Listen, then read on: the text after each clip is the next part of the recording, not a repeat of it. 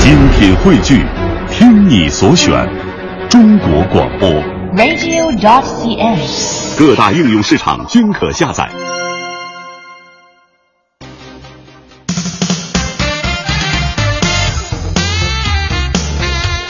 各位周四好，北京时间的十点零五分，欢迎您将调频的指针依旧是停留在了中央人民广播电台 u Radio 都市之声 FM 一零一点八，我是晶晶。我是清源，我们是 SOHO 新势力。哎，从今天起啊，我们的节目是回归到正常的节奏了啊。在周四的第一个小时呢，来到职场维权宝典的时间。如果你在劳动关系当中遇到了一些法律问题，想寻求帮助的话，可以在我们每周四十点到十一点的节目时段，通过微信平台来向做客直播间的律师提问。你可以在我们的公众账号搜索添加“都市之声”为好友，然后呢，把你的问题以文字的形式发送过来就可以了。嗯，在今天节目当中呢，我们也会聚焦到一个人群哈、就是重点关注一下关于建筑工程中用工关系的问题。是，今天第二个小时来到数码科技达人的时间，我们要来说一说空气净化器。欢迎各位锁定 U Radio 都市之声，锁定我们的 SOHO 新势力。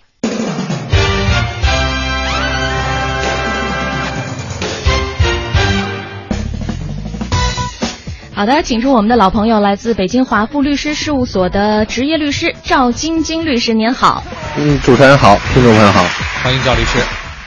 是，最近我们几期的职场维权宝典呢，分别是关注到了一些群体啊，比如说出租车司机，嗯，再比如说停薪留职的人员，对，还有没有达到法定退休年龄的一些内退人员等等啊。嗯，对，上周节目当中呢，我记得赵律师就是说啊，这个劳动关系的核心问题呢，其实就是主体问题。嗯，所以我们最近一直在在这个北京市高级人民法院、北京市劳动争议仲裁委员会关于劳动争议案件法律适用问题研讨会会议纪要。这个会议纪要当中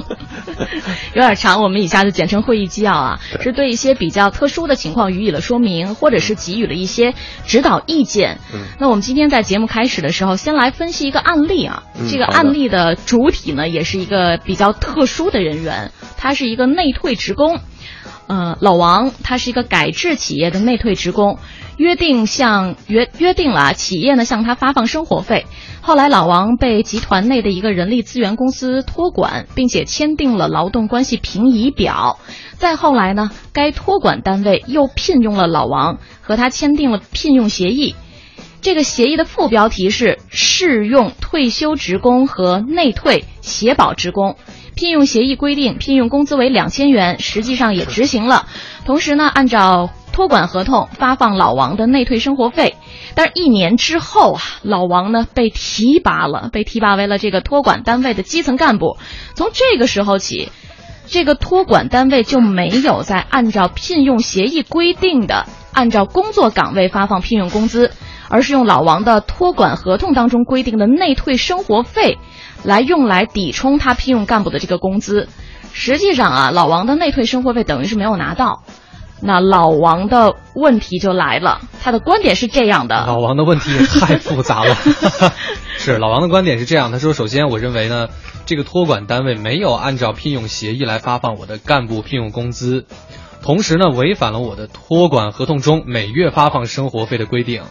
是，而托管单位的意见是，你的劳动关系平移到我的这个托管单位了，算是托管单位的人，可以不发你的托管生活费，把托管生活费呢抵充了这个聘用工资。嗯所以他也想请教一下律师，这个到底是该怎么样去理解？嗯，其实这个案例是这样，这是其实是三方当事人嗯啊。一般的普通老百姓会觉得这是应该是两方，但是实质上是三方。嗯就是老王与原来的企业之间一个法律关系，嗯然后老王与之后的这个人力资源公司之间是一个法律关系。嗯呃，正如晶晶说的，就像我们上一期节目讲的第二类人群，就是内退啊，然后这这些人群，嗯，他应该是这样，他与原来的劳动呃呃劳动单位之间保持的是劳动关系，他与之后的这个是视同劳动关系。嗯那老王的这个情况是这样，呃，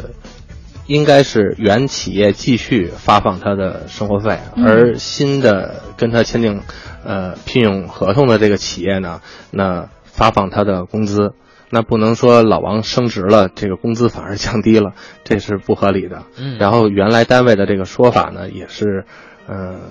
不合理的嗯，不符合法律规定和这个会议纪要的精神的。嗯那正常情况下就是原来的生活费该支付支付由原来的企业，那新的呃升职之后的工资呢由新的单位该支付支付。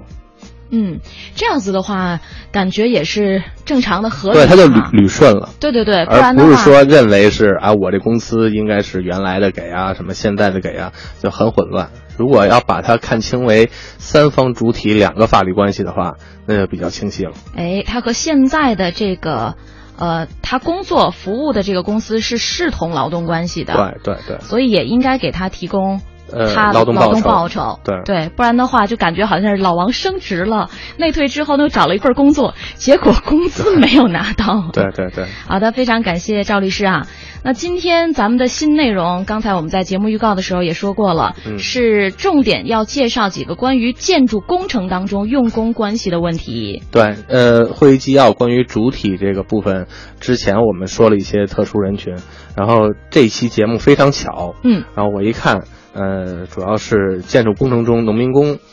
农民工的这个这个问题，嗯那正好又是时值年底了，对，呃，正好就借着这个机会呢，把农民工的相关的一些规定呢，呃，跟大家说一下。嗯那第一个问题就是涉及到建筑工程的用工关系中呢，包工头儿能否主张工人劳动费、工资、劳动报酬的问题？因为现实生活中很多情况是这样，就是包工头儿他呃也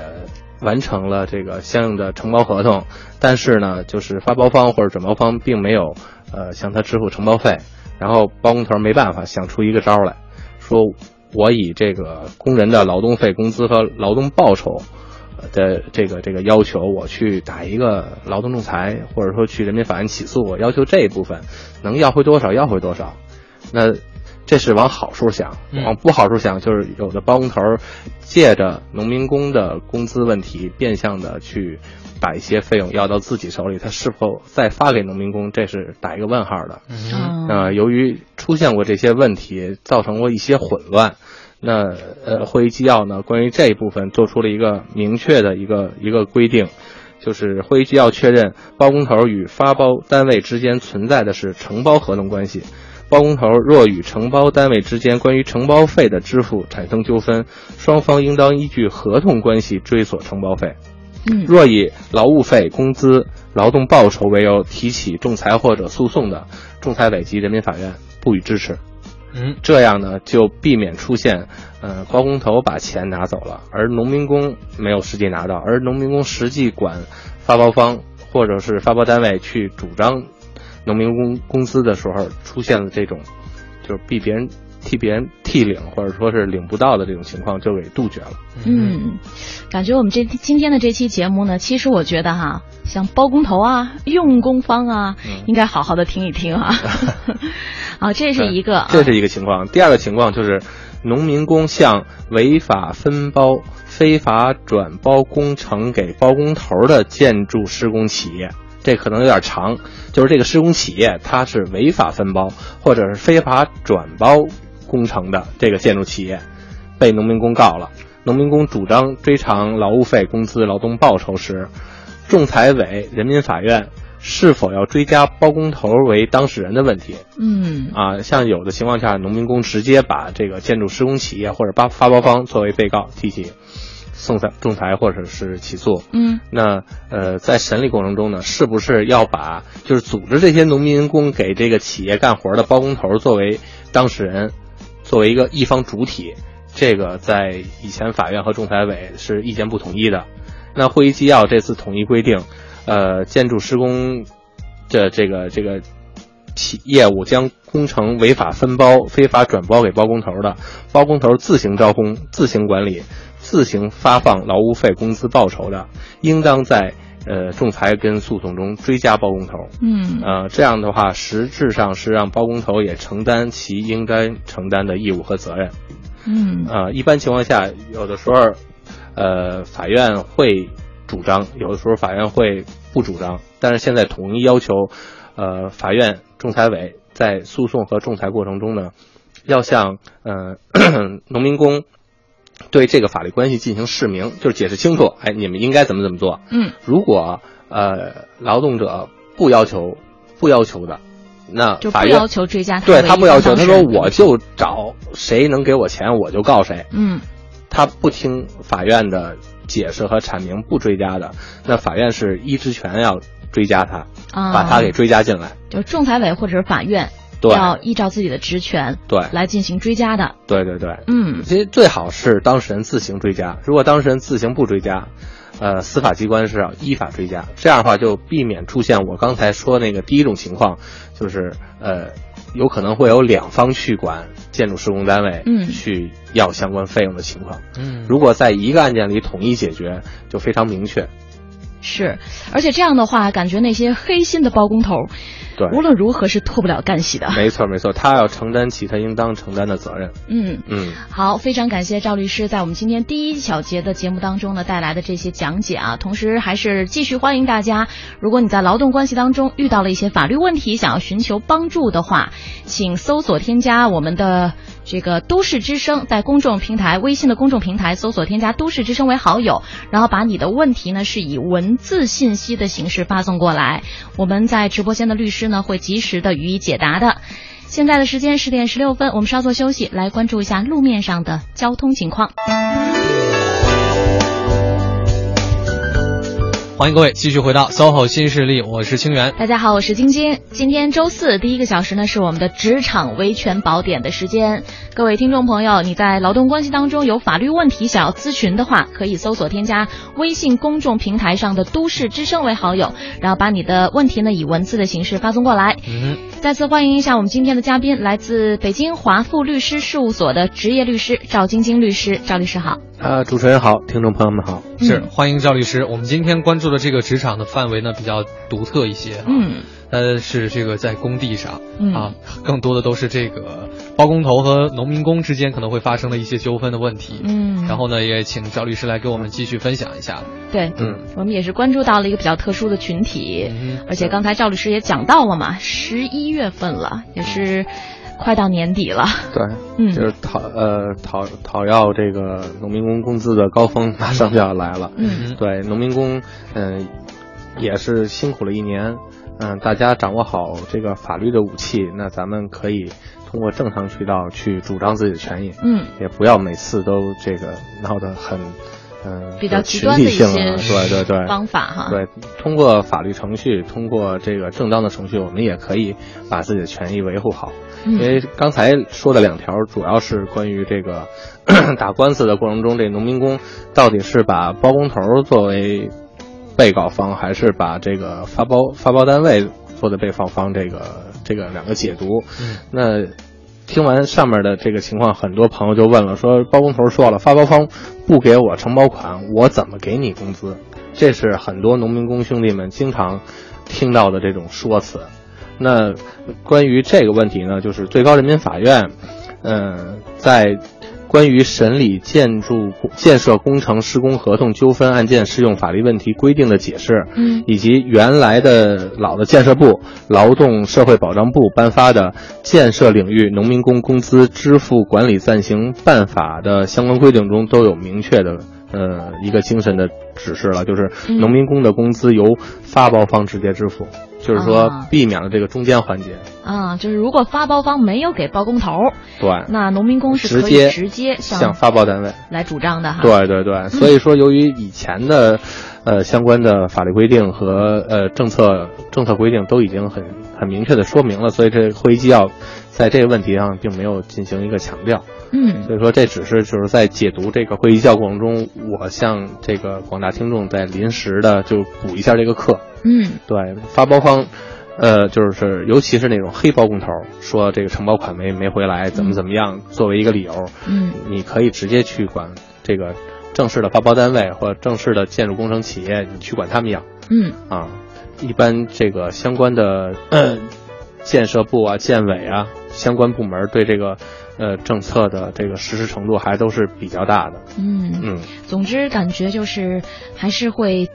最到大解限决。度的对来保护农民工兄弟的利益的哈。对对对，嗯，好嘞，那我们有关讲解的部分先稍作休息，我们来关注几个听众朋友们的实际的问题啊。嗯，这位叫做清风的朋友问，嗯，他说到呢，我的情况是这样的，用人单位没有和我正常的签订劳动合同，并且呢拖欠工资是三个月左右，完成项目呢提成是不确定的，又没有正常的缴纳社保费用，因此呢我向老板借款来缓冲生活压力，以每个月的工资分期偿还。还清后呢，我打算与公司就解除劳动关系了。可是如果到时候总欠款条公司又不偿还给我怎么办呢？谢谢。哇，这个碰到的问题也是比较。比较极致了，啊就需要向老板来借钱，嗯 然后冲抵自己的工资，再慢慢还。我我我从这个朋友的这个短信上看，他好像还很感谢他们老板，我觉得所这以他个觉得可能这也是一个解决问题的办法。呃，这里有几个法律问题要再重申一下。嗯第一，还是那句话，一定要签书面的劳动合同。嗯第二，关于工资、提成款等相关的条款，一定要明确在合同里面有约定。嗯哼。第三，这个公司一定要负担社保费用。嗯呃，这个，而且公司要按时按照合同规定发放工资，所以说他管老板借钱来，来缓冲生活压力。老板能把钱借给你，为什么他不发你工资呢？嗯哼，所以说这个不存在说说感谢的问题了。嗯我觉得如果正常情况下，他可以提起诉讼，要求这个支付双倍工资，因为他没有签劳动合同。嗯，所以说这个问题，清风应该尽快的跟用工单位对于这个问题进行协商。如果公司不尽快解决劳动合同、书面劳动合同的问题，我觉得他就应该当机立断提起劳动仲裁。嗯，嗯，我感觉是这样啊。既然这个老板呢肯借钱给他，但是又不发工资，大概就是不愿意跟他签订劳动关系的这个合同，不愿意跟他签订劳动合同，他自己也没有意识到这个问题，说。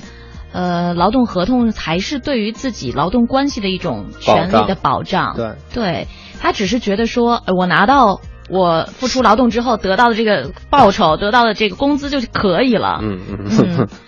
是，所以在这边他面临的这个问题其实还挺基础的，我觉就得。里头可能又掺杂着人情啊，或者说其他的情况嗯，啊。但是无论如何，如果没有这一纸劳动合同的话，对于你的权利真的是，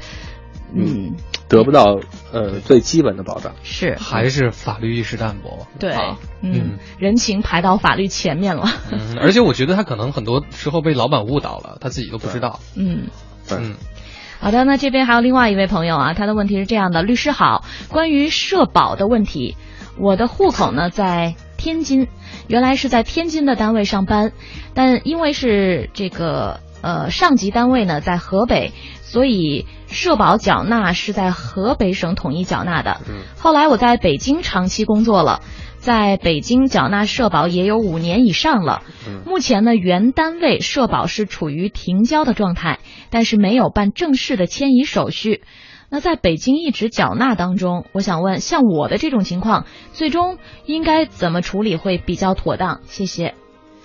呃，他最后这一部分说的不是很清楚，嗯是他已经离开了原单位，在北京新找了一份工作，然后缴纳了五年，还是就是他又在原来的企业的这个这个这个系统内又转到北京来？他这个说的不是很清楚，但是呃，根据他的情况，就言归正题，就是一定要继续缴纳，嗯不论是哪一个企业的名义去缴纳，一定要继续缴纳。但嗯是但是一定是唯一的，就是不不可能是说他在河北那边社保缴着，然后他在嗯北京另外一公司继续缴着，这是不可能的。哎，那他像这个，如果是他没说清楚的话啊，嗯像他这种情况可能发生吗？就是原单位的社保是已经停交了，呃，没有再给他没有没有再给他缴纳，嗯，然后他又没有办理正式的这种迁移手续，这样的情况下，有可能在北京还有单位在给他缴纳当中吗？这这应该不大可能，不大可能啊是因吧为一？个人只有一个社保号。啊哈，这是唯一的对，啊，所以是不是就是只是他自己，不明白状态，哎嗯，嗯自己不所以知说道他这应该个，去查查询一下，嗯，然后确定的 呃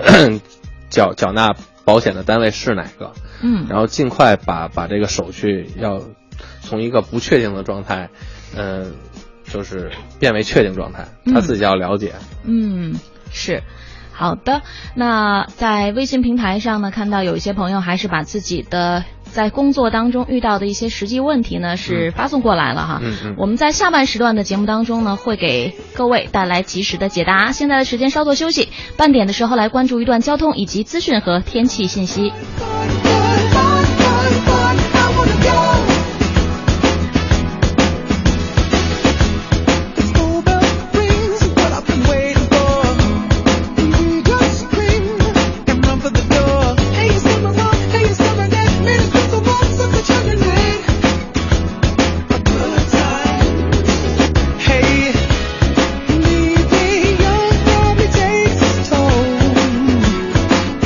Hey, didn't I make on a roll? Either way, eat your words. It's our time. We deserve oh to have a good time. Take me far away, anywhere. As long as we're going, going, going, going, going, going, going, I wanna go. No more teachers and principals. All good behavior is sensible. Let's do everything till the summer's done. It's the greatest time for us to be young. Have a good time. Hey, being young probably takes its toll. Hey, didn't I make on a roll? Either way, eat your words. It's our time. We deserve oh to have a good time. Take me far away, anywhere. As long as it's fun, fun, fun, fun, fun, fun, fun, I wanna go. No more homework or PTA. No more lunch food, this toxic waste. Let's eat Mickey D's as a matter of fact. Let's eat Happy Meals on a Sunday there. What a good time. Hey,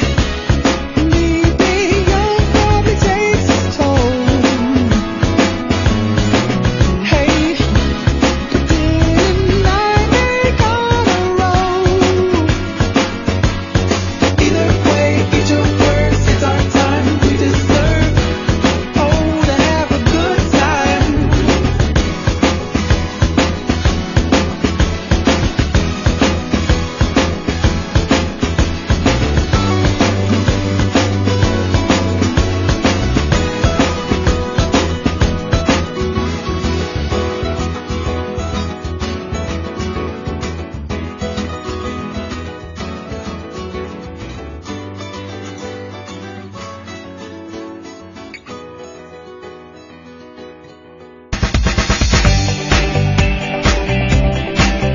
好嘞，北京时间的十点三十七分，欢迎各位继续回到 U Radio 都市之声 FM 一零一点八，正在为你直播的节目是《搜好新势力各位好，我是晶晶。我是清源，嗯，再次欢迎一下我们在每周四第一个小时做客直播间的坐镇的律师啊，是来自今天是来自北京华富律师事务所的赵晶晶律师。嗯，大家好，听众朋友好。嗯，嗯赵律师好。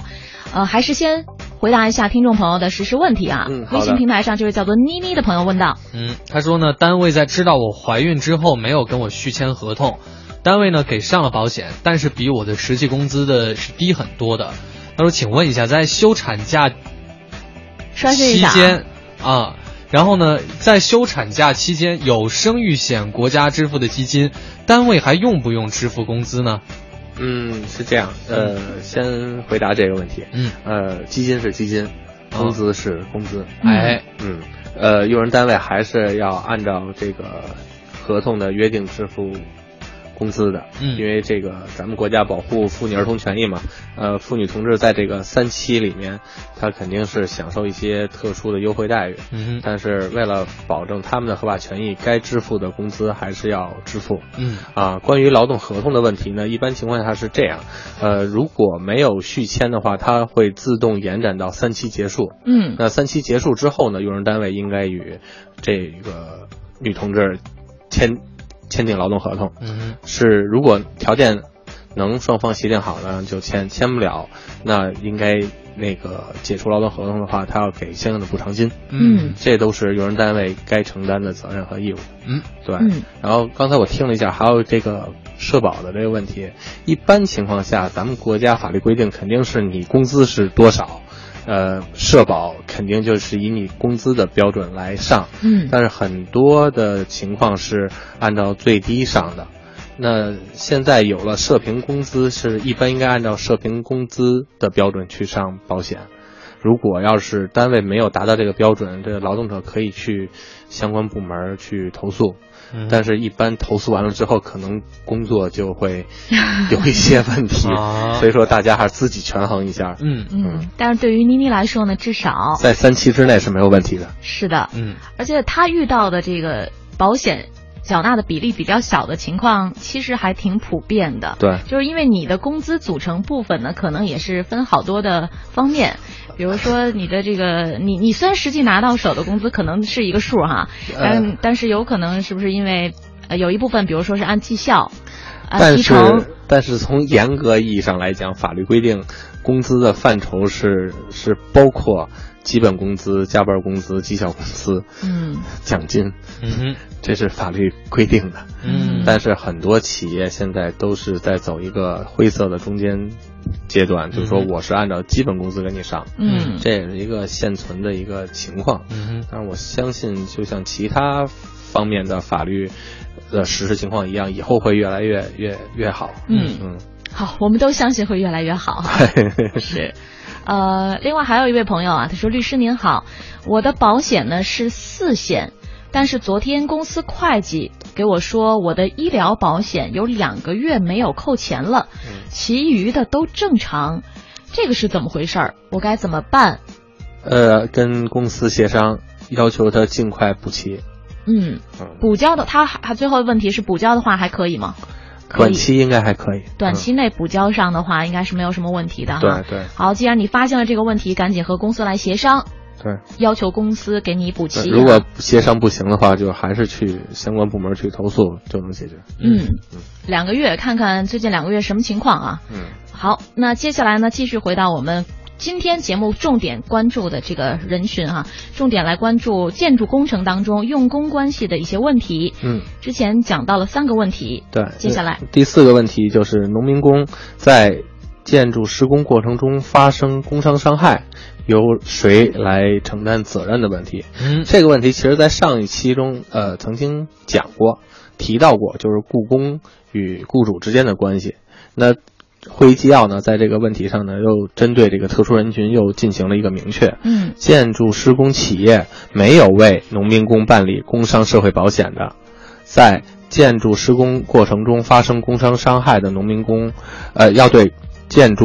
施工过程中发生伤害的农民工承担保险赔偿责任。嗯然后建筑施工企业将工程违法分包或者非法转包给没有用工主体资格的单位或者个人，也就是我们通常提的黑包工头。那农民工工伤享受工伤保险待遇时，建筑施工企业对工伤保险待遇赔偿承担连带责任。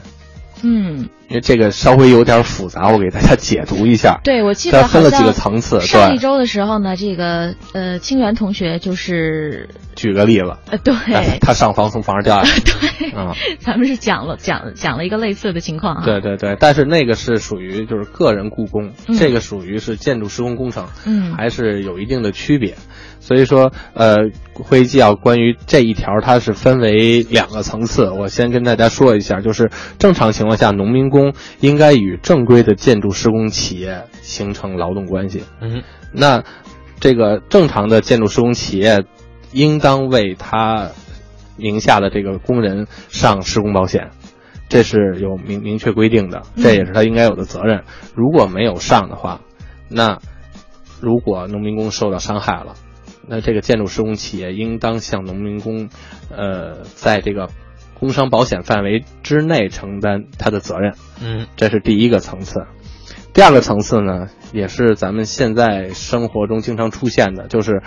建筑施工企业，它其实平时不养那么多人，嗯它只是一个企业，它在遇见施工的呃时候呢，项它目的时候对一个项目已经就是说马上就要开工了，它临时去把这个自己的一些工作的份额去转包和分包给其他人。当然，如果是正常转包分包，那有法律规定的相关要求在里面。但是，经常他为了获得非法利益，他把这些项目，他非法转包或者违法分包，他这么发出去，这样的话，就是他可以得到更多的利益。但是对于下面的农民工来说，他的权益就得不到保障了。嗯哼嗯，对，所以说会议纪要就要求，如果出现了这种，呃，转包和分包不合法的情况下呢，呃，这这个发包单位应当承担连带赔偿责任。什么叫连带赔偿责任？那就是说黑包黑包工头儿就是实际用劳动者的那个劳农民工的这个企业嗯和个人，嗯以及和这个违法分包、非法转包的这个发包单位共同承担这个赔偿责任。嗯那黑帮工头一般的经济实力也是有限的，嗯他可能赔不起那么多钱。那这个时候， 正式的这个建筑施工企业，他就应该承担连带责任，他先赔。嗯嗯那至于他赔完之后，他怎么去向这个呃黑帮工头去追偿，那就是另外一个法律关系和另外一个法律流程了，就与咱们农民工没关了。嗯嗯，所以说，呃，之所以有这种规定呢，也是也是针对现实的这种情况是做出了这个解决的办法，嗯最大限度的维护我们这些就是弱势群体吧，嗯应该说，呃的合法权益。没错，嗯，嗯，感觉也是最大限度的来保护农民工的合法权益哈。嗯对对对，所以说，关于工伤这个部分的话，就是对于农民工这个角度来讲，不管怎么样，你都是会得到这个这个赔对偿的。都能得到赔偿的。是对，嗯因为以前呃也接到过一个案子，嗯也是我处理的。当时一什么情况呢？就是清晨的时候，嗯，呃，一队农民工去上工，他们可能就是在这种就是比较小的这种路上去走，有二三十人。嗯这时候对面过来一辆那个夏利，嗯就开歪了，一下就冲到他们队里了。嗯哦，啊撞了二十三个人，十九伤，十九轻伤吧，两重伤，这两重伤应该就属于植物人了，然后两死亡，哦，就是撞进来了。后来这个公安机关一查，说这个肇事的这司机是一个黑黑车，嗯就是拉拉私活的，嗯嗯已经有两天一宿没睡觉了。嗯，他早上起来是说回家嗯睡觉嗯，结果还没有开到家就就睡过去了。哦，所以我觉得方向盘打歪就撞进来了。撞进来之后，那如果这个二十三个人去说要求这个肇事司机赔偿嗯，他肯定赔不起。嗯那当时我们的策略就是说，那是上工的路上，嗯那你应该算工伤。嗯我们去找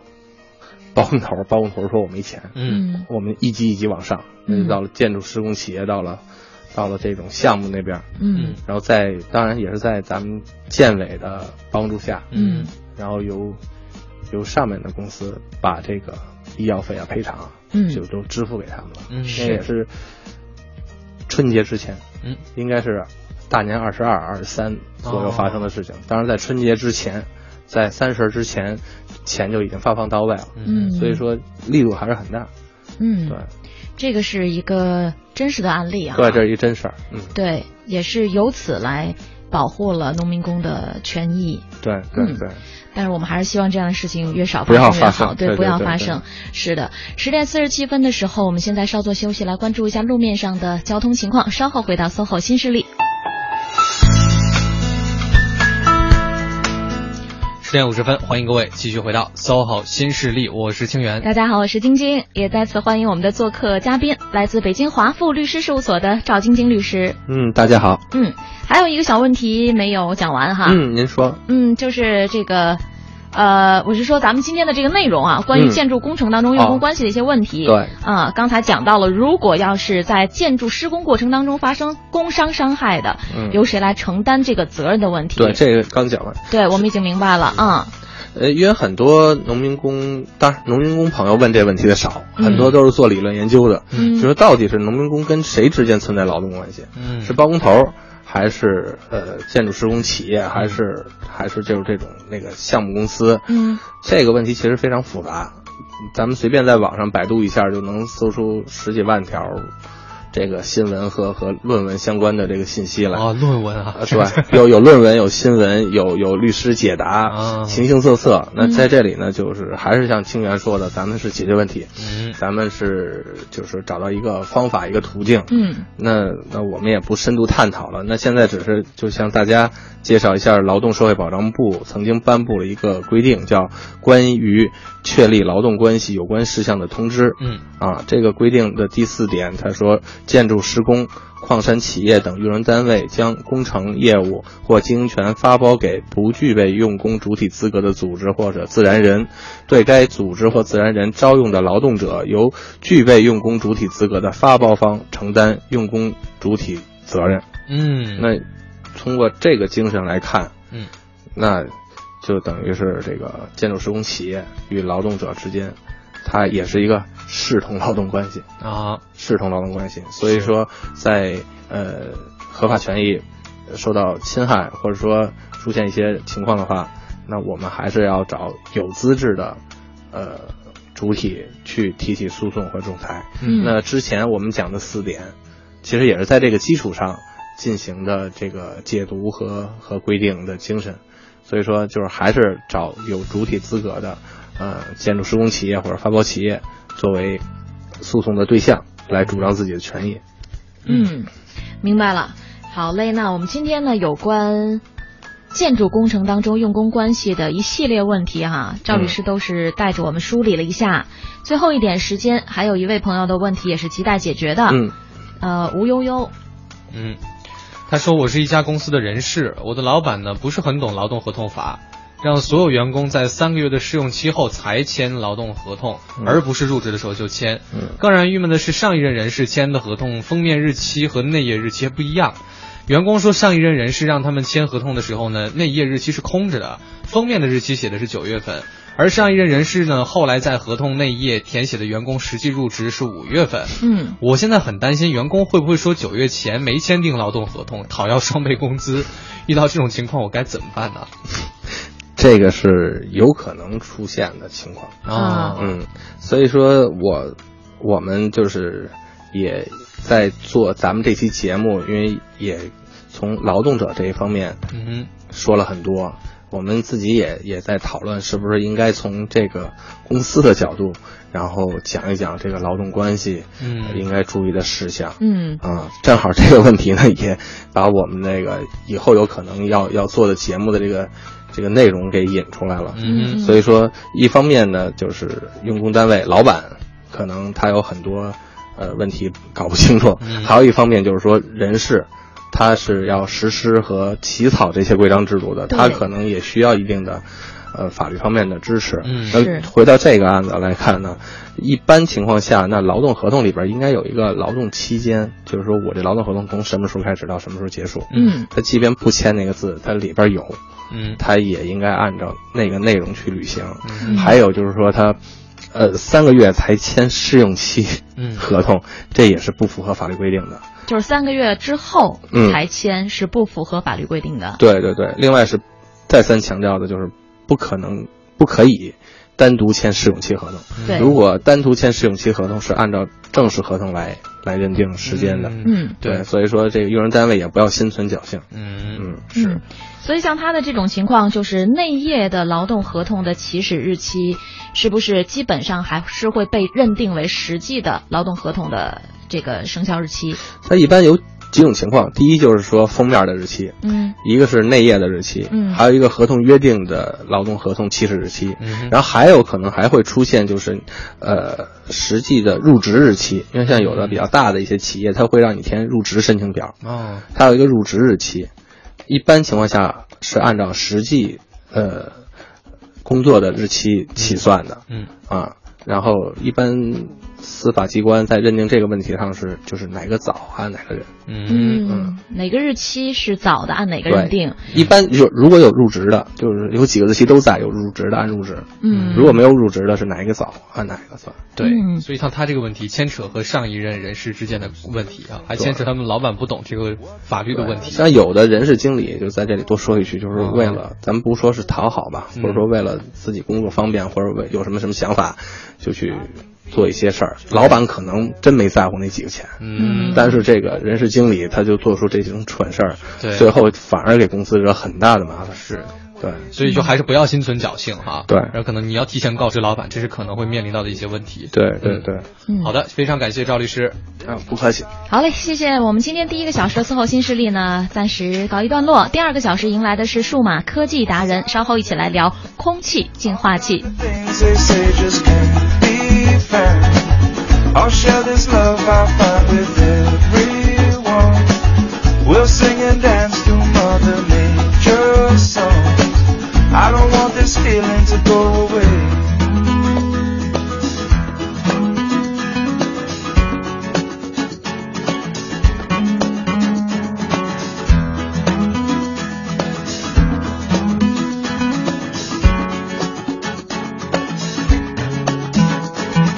Who's to say